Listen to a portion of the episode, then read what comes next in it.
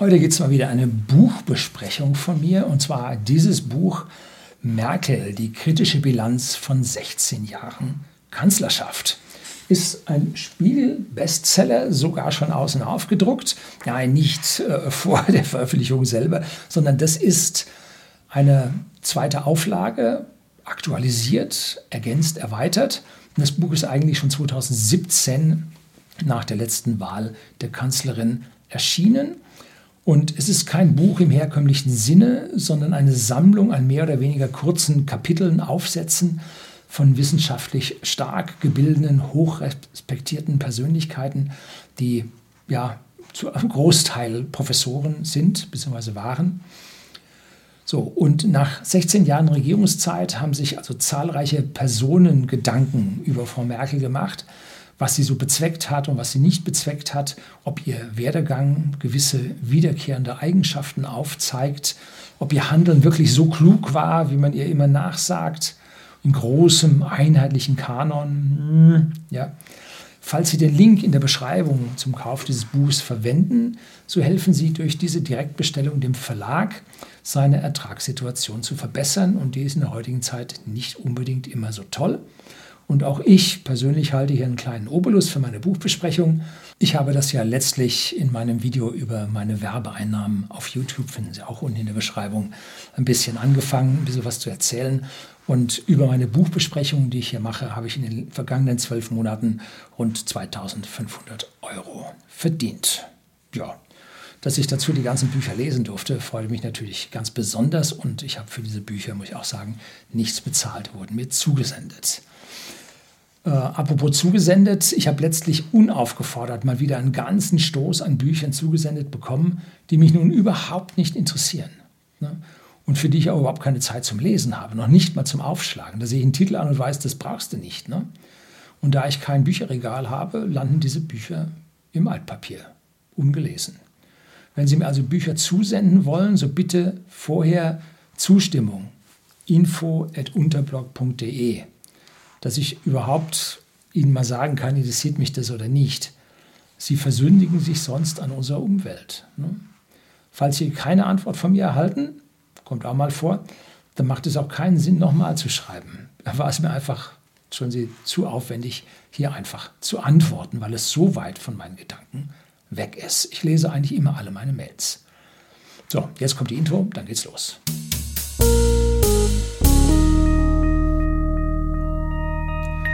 Guten Abend und herzlich willkommen im Unternehmerblog, kurz Unterblog genannt. Begleiten Sie mich auf meinem Lebensweg und lernen Sie die Geheimnisse der Gesellschaft und Wirtschaft kennen, die von Politik und Medien gerne verschwiegen werden. Und bevor ich hier zu dem Buch komme und Sie damit unterhalte und auch einige Passagen vorlese mit Erlaubnis des Verlages, möchte ich auf mein eigenes Buch Allgemeinbildung hinweisen und ein Link auf dieses Buch oder auf die Bestellfähigkeit, Möglichkeit dieses Buchs finden Sie unten in der Beschreibung. Mittlerweile habe ich 150 Bewertungen mit dem Durchschnitt von 4,8 Sternen bereits erhalten. Viele von dieser Allgemeinbildung, über die ich hier schreibe, habe ich aus Büchern äh, übernommen, entnommen. Und deshalb gibt es auch ein Kapitel in meinem Buch, warum Bücher wichtig sind. Und wenn Sie noch nicht angefangen haben, Bücher zu lesen, tun Sie das. Und damit Sie jetzt dieses Buch nicht ungesehen äh, oder unerklärt, unvorgestellt kaufen müssen, gibt es jetzt hier ein bisschen darüber. Ähm, der Inhalt, das sind etliche, was sind es, ein, zwei Dutzend äh, Einzelkapitel, einzelne Beiträge äh, von Autoren.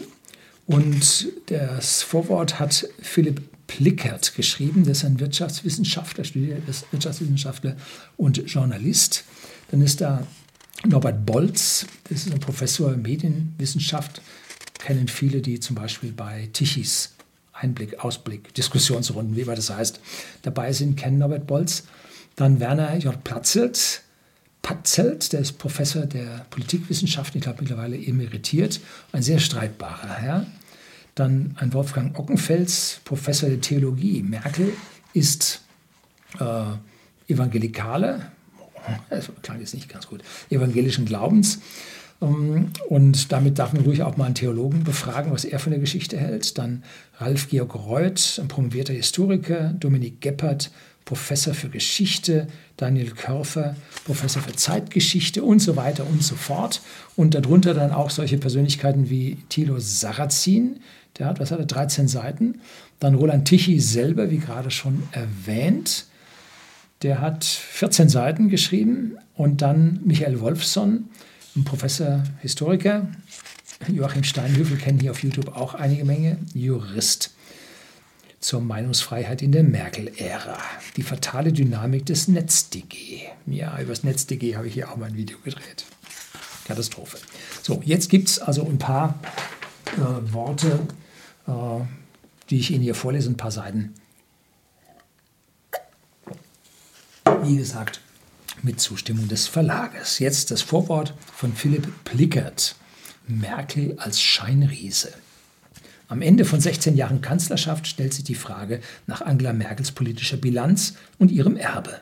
Wie wird sie in die Geschichtsbücher eingehen? Als Riese oder als Scheinriese? Strahlt ihr Bild in der Galerie der deutschen Nachkriegskanzler? Solange wie Helmut Kohl hat sie regiert, den sie auf dem Weg zur Macht vom Sockel der CDU stieß. Länger als Konrad Adenauer, der in der Nachkriegszeit die CDU formte. Adenauer ist als Architekt der Westbindung in die Geschichte eingegangen. Kohl als Kanzler der Wiedervereinigung. Als Willy Brandts wichtigste Leistung gilt die neue Ostpolitik. Helmut Schmidt riskierte und verlor wegen der von ihm als richtig erkannten NATO-Nachrüstung den Rückhalt in seiner Partei. Gerhard Schröder hat in verzweifelter Lage sozial- und wirtschaftspolitische Reformen gewagt und diesen seine Kanzlerschaft geopfert. Aber die Grundlage für den wirtschaftlichen Wiederaufstieg Deutschlands gelegt. Was bleibt von Merkel? Sie wird als Krisenmanagerin in die Geschichtsbücher eingehen. Ihre 16 Jahre Kanzlerschaft waren geprägt von einer Abfolge unerwarteter und schwerer Krisen. Die Finanzkrise 2007 bis 2009, ab 2010 die Euro- und Staatsschuldenkrise, 2015, 2016 die Migrationskrise, zuletzt die Corona-Pandemie. Wie gut Merkel Deutschland durch diese Krisen hindurchmanövrierte, darüber gehen die Meinungen auseinander. Noch in diesem Sommer 2020 veröffentlichte der britische Journalist John Kapfner eine Lobeshymne in Buchform mit dem Titel Why the Germans Do It Better. Inzwischen bewundern nicht mehr viele Deutschland. Vielmehr wundert sich das Ausland über ein Land, das einst für sein Organisationstalent berühmt war, nun aber vermehrt mit Pannen, Inkompetenz und einer schwerfälligen Verwaltung in der Corona-Krise auffällt. Nach fast 16 Jahren Merkel ist Deutschland in vielen Bereichen ein Sanierungsfall, meint der frühere Linde-Topmanager Wolfgang Reitzl im April 2021 in einem Interview. Eine im Faxzeitalter stecken gebliebene Bürokratie in Gesundheitsämtern, der eklatanten Digitalisierungsrückstand, fehlendes schnelles Internet, massiver Mängel in der Infrastruktur und marode Schulen seien Beispiel für Defizite, die für ein führendes Industrieland beschämend sind dass Merkels Nachfolger als CDU-Chef, Kanzlerkandidat Armin Laschet, nun ein Modernisierungsjahrzehnt verspricht, wirkt wie ein unfreiwilliges Eingeständnis von anderthalb Jahrzehnten Modernisierungsversäumnissen. Auch seine Partei erscheint als Sanierungsfall. Nach dem schlechtesten Wahlergebnis seit 1949 für die Union bei der Bundestagswahl 2017 mit 32,9 Prozent droht ihr im September 2021 ein noch tieferer Absturz. Und da merkt man ja, äh, dass dieses Buch äh, jetzt ein bisschen schon in die Tage gekommen ist. Äh, und dieser Absturz war ja härter, als hier in diesem Buch noch vermutet war. Eine Karriere scheinbar aus dem Nichts. Sie kennen mich. Mit diesem Satz warb Angela Merkel vor acht Jahren für ihre Wiederwahl. Doch wer ist Merkel wirklich? Was sind ihre Überzeugungen? Was ist ihr Opportunismus? Die ewige Kanzlerin ist eine verschlossene, vorsichtig agierende Politikerin. Sie bleibt vielen Beobachtern rätselhaft. Was sie denkt, wissen nur wenige Vertraute. Über ihre frühere Biografie ist kaum etwas bekannt. 1989 tauchte sie scheinbar aus dem Nichts auf der politischen Bühne auf, machte eine Blitzkarriere, die sie ins wichtigste Regierungsamt der Republik geführt hat. Ihre Partei galt sie jahrelang als alternativlos. Doch was sind ihre Verdienste? Was waren ihre größten Fehler? Die Meinungen darüber gehen weit auseinander. Merkels politische Karriere erscheint im Rückblick unglaublich. Geboren 1954 im Hamburger, in Hamburg als Angela Kasner, Tochter eines roten Pfarrers, der mitsamt Familie in die DDR überwechselte, hat die DDR-Zeit sie wohl tiefer geprägt, als viele annehmen. In der DDR konnte sie Physik studieren und arbeitete dann an der Akademie der Wissenschaften. Sie blieb scheinbar politisch unauffällig. Im Wendejahr 1989 wurde Merkel plötzlich auf die große politische Bühne katapultiert. 1990 trat sie in die CDU ein, schon zwei Jahre später saß sie als Kohls Mädchen im Bundeskabinett. Ende 1999 stürzte sie in der Spendenaffäre ihren politischen Ziehvater vom Sockel und eroberte die CDU-Spitze. 2005 gewann sie, allerdings knapp, die Bundestagswahl und wurde die erste Frau Bundeskanzlerin. Nach 16 Jahren wird sie das Kanzleramt im September 2021 verlassen. Kein anderer Regierungschef der westlichen Welt hat sich in stürmischen Zeiten so lange halten können. Für ihre Fans war Merkel lange ein Lichtgestalt. Als letzte Verteidigerin des liberalen Westens bezeichnete die New York Times sie nach der Wahl Donald Trumps Ende 2016. Die Brüsseler Ausgabe von Politico verstieg sich zur selben Zeit zu der Überschrift Merkels neuer Job sei Global Savior, globaler Heiland. Solche überzogene Erwartungen sind gefährlich, denn zwischen Schein und Sein klaffte eine Lücke. Je mehr man Merkels politisches Wirken näher untersucht, desto brüchiger wird der Heiligenschein, den ihr manche Journalisten andichten, desto mehr schrumpft die politische Riesengestalt. Merkel ist ein Scheinriese, eine gewiefte, aber überschätzte Politikerin. Lässt man die 16 Merkel-Jahre Revue passieren, findet man mehrere planlose Entscheidungen und abrupte opportunistische Wenden mit gravierenden Konsequenzen für Deutschlands gesellschaftliche Stabilität und Wohlstand. Das von ihren, von ihren Spin-Doctors gezeichnete Bild einer Kanzlerin, die alle Dinge vom Ende her denkt, die kühl naturwissenschaftlich die Konsequenzen, Chancen und Risiken abwägt, ist Fiktion. Vielmehr hat Merkel in entscheidenden Phasen in der Eurokrise, bei der Energiewende und in der Asylkrise ohne Plan gehandelt. Sie fuhr auf Sicht und hat sich dabei mehrfach verirrt. Bei der Energiewende ließ sie sich von Ängsten in Medien und Bevölkerung leiten. Die Migrationskrise hat sie kopflos gehandelt und nicht nur Deutschland, sondern ganz Europa ein gewaltiges Problem aufgeladen. So, soweit dies. Und jetzt kommt noch zum Abschluss die Enttäuschung im liberal-konservativen Lager. In diesem Buch nähern sich renommierte Wissenschaftler, Publizisten und Publizistinnen dem Phänomen Merkel in seinen verschiedensten Facetten. Sie liefern differenzierte kritische Analysen ihres Wirkens. Die 24 Autoren entstammen einem liberal-konservativen intellektuellen Milieu, sind eigentlich Sympathisanten einer bürgerlichen Regierung, einige sind CDU-Mitglieder, doch ist die Irritation bei vielen groß. Durch opportunistische Kehrtwendung und die Linksverschiebung der Union hat Merkel zur Entfremdung des klassischen Bürgertums von der CDU beigetragen. Es in Teilen politisch heimatlos gemacht. Die vorliegende Merkel-Bilanz ist somit auch ein Dokument der Enttäuschung konservativer und liberaler Kreise über die Kanzlerin. Der Kommunikationswissenschaftler Norbert Bolz befasst sich im ersten Text des Bandes mit ihrem politischen Stil. Merkels modische Unauffälligkeit, ihre kolportierte Uneitelkeit, ihr Fleiß und intelligenter Opportunismus, die Rolle als Mädchen Kohls Kabinetten, das vor allen Konkurrenten unterschätzt wurde, die Merkel-Raute als Erkennungszeichen, die vage Rhetorik, das Schweigen als Waffe, der Mythos der Naturwissenschaftlerin, all dies sind für Bolz Elemente des Merkelschen, Merkelschen Erfolgsrezepts. Er zeigt, dass die Kanzlerin einen autoritären Politikstil betrieb, der nicht auf einem offenen demokratischen Diskurs beruhte, sondern auf der Verweigerung von Debatten. Ein Dauerbegleiter von Merkels Kanzlerschaft war die Euro-Krise. Das Projekt der europäischen Einigung bekam tiefe Risse. Dazu hat die deutsche Regierungschefin beigetragen. De facto ist die Bundesrepublik Zahlmeister, wird aber im Süden wie ein Zuchtmeister wahrgenommen. Noch folgenreicher war Merkels Alleingang der Flüchtlingskrise mit ihren Signalen zur unbegrenzten Aufnahme von Asylbewerbern. Dies hat nicht nur ihre Partei und Europa gespalten, wie mehrere Autoren dieses Buchs kritisieren, sondern beim britischen EU-Referendum das Brexit-Lager zum Erfolg geführt. Also Frau Merkel ist nach Ansicht einiger Autoren hier schuld am Brexit. Ja. So der Londoner Politikwissenschaftler Anthony Glees. Mit dem Brexit verlor Deutschland einen wichtigen Verbündeten in der EU. Während Merkel in der Eurokrise auf Dutzenden Gipfeltreffen darum kämpfte, das kleine periphere Griechenland an Bord zu halten, zeigte sie den Briten die kalte Schulter. Die Flüchtlingskrise 2015-2016 ist die eigentliche Zäsur ihrer Kanzlerschaft gewesen. Von Merkel-Dämmerung war plötzlich die Rede. Die CDU hat danach in mehreren Landtagswahlen schwere Niederlagen erlitten. Schon zuvor hatte es Merkel zugelassen, dass eine Partei rechts der Union aufsteigt. Die AfD wurde als Protestpartei gegen Merkels Europolitik gegründet. Den richtigen Schub bekamen sie durch ihre Flüchtlingspolitik. Damit zeichnet sich eine langfristige tektonische Verschiebung der parteipolitischen Landschaft ab, analysiert der Politologe Werner Batzert.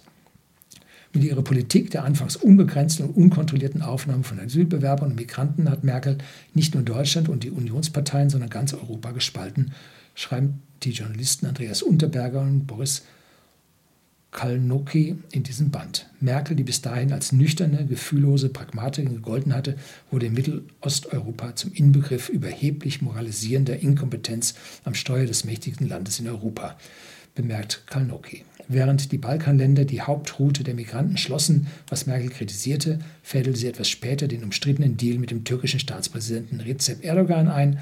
Damit wurde Deutschland abhängig von einem autoritären Neosultan.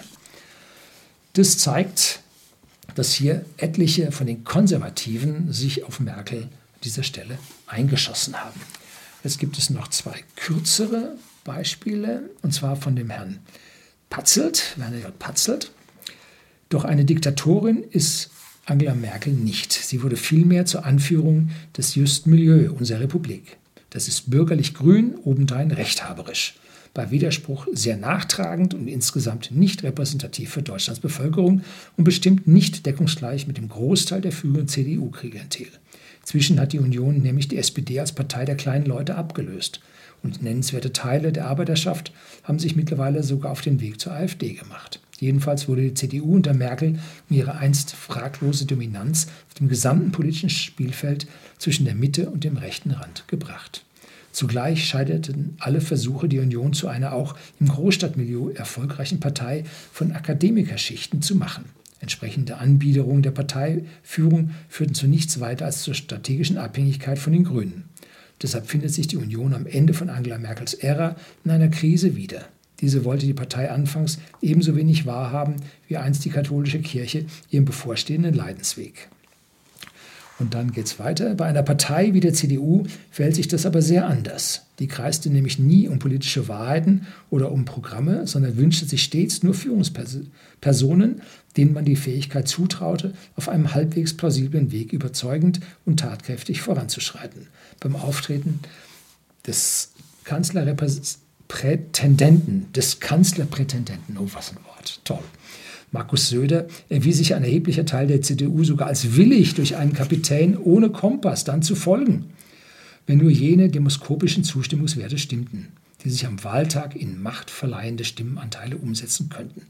Auch das gehört freilich zum Erbe Merkels, die nämlich bekannte einst offen, sie wäre fallweise christlich-sozial, bisweilen liberal, manchmal gar ein wenig konservativ, ganz nach den Aufgaben und Launen des Tages. Der Lohn für solches Meandern im Mainstream war eine der Kanzlerin meist wohlgesonnene Journalistenschaft samt fortlaufend großer Popularität. Sie kennen mich, reichte irgendwann als Begründung dafür, warum man dem sie tragenden Wahlverein seine Stimme geben sollte. Und hier noch ein bisschen von Dominik Geppert, die Illusion der deutschen Thatcher. Zwischen der Kanzlerin und der eisernen Lady liegen Welten.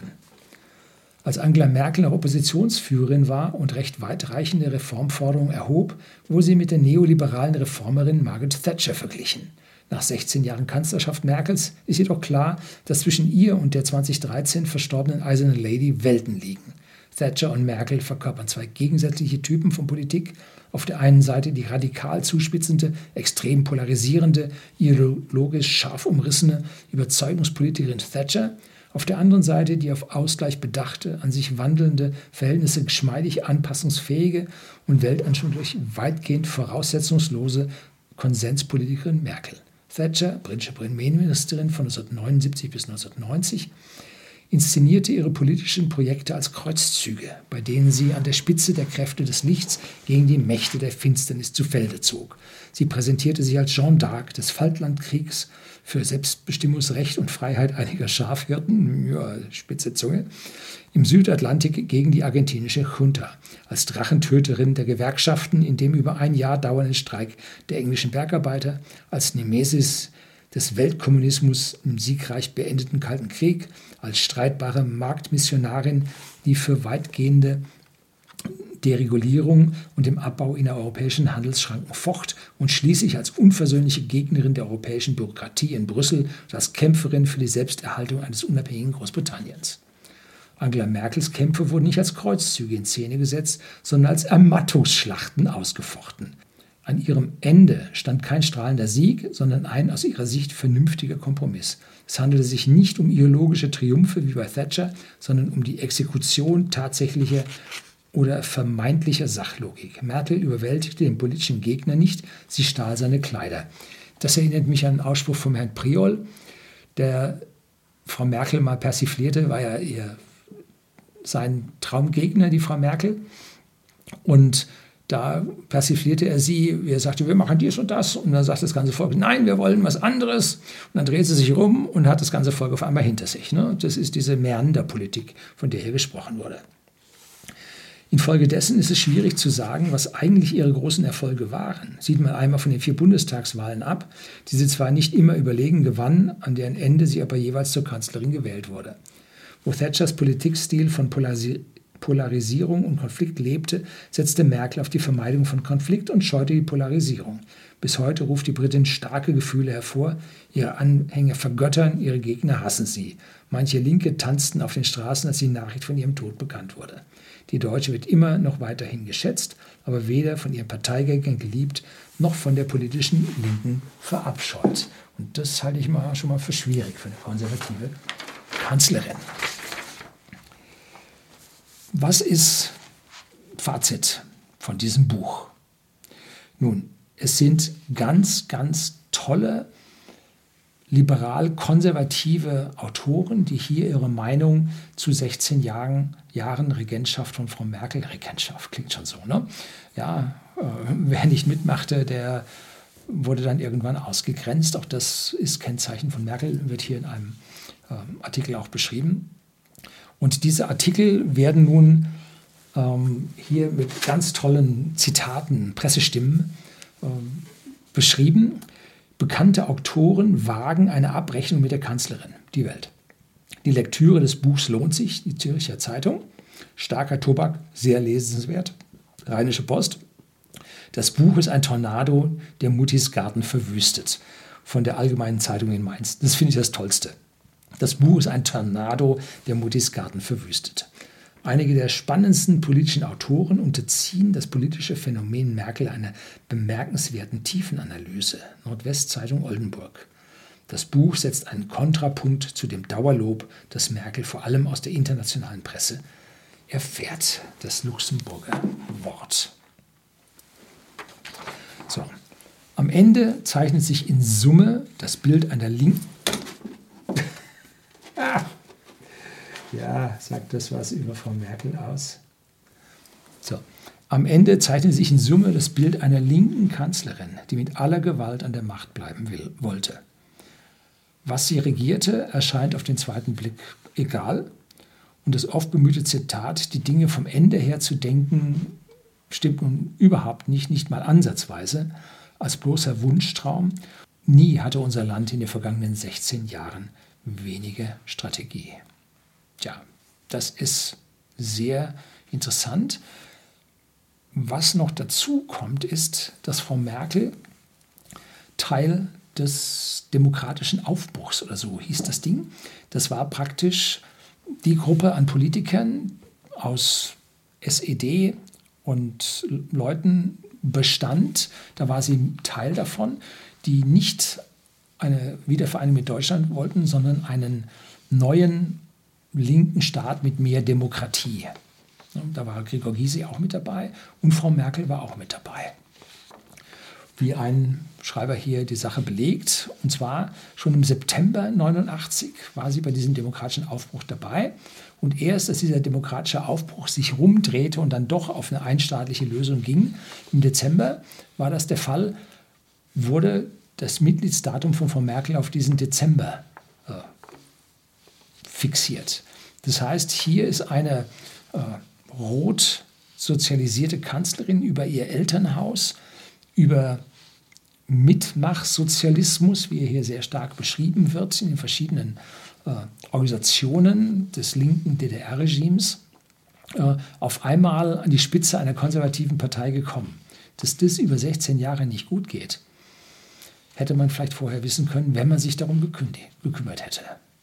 Tja, so, das soll es jetzt über dieses Buch gewesen sein. Wie gesagt, wenn Sie es kaufen, unten den Link in der Beschreibung, dann bekomme ich auch einen kleinen Obolus dafür und der Verlag hat einen höheren Anteil am Buch. Das soll es gewesen sein. Herzlichen Dank fürs Zuschauen.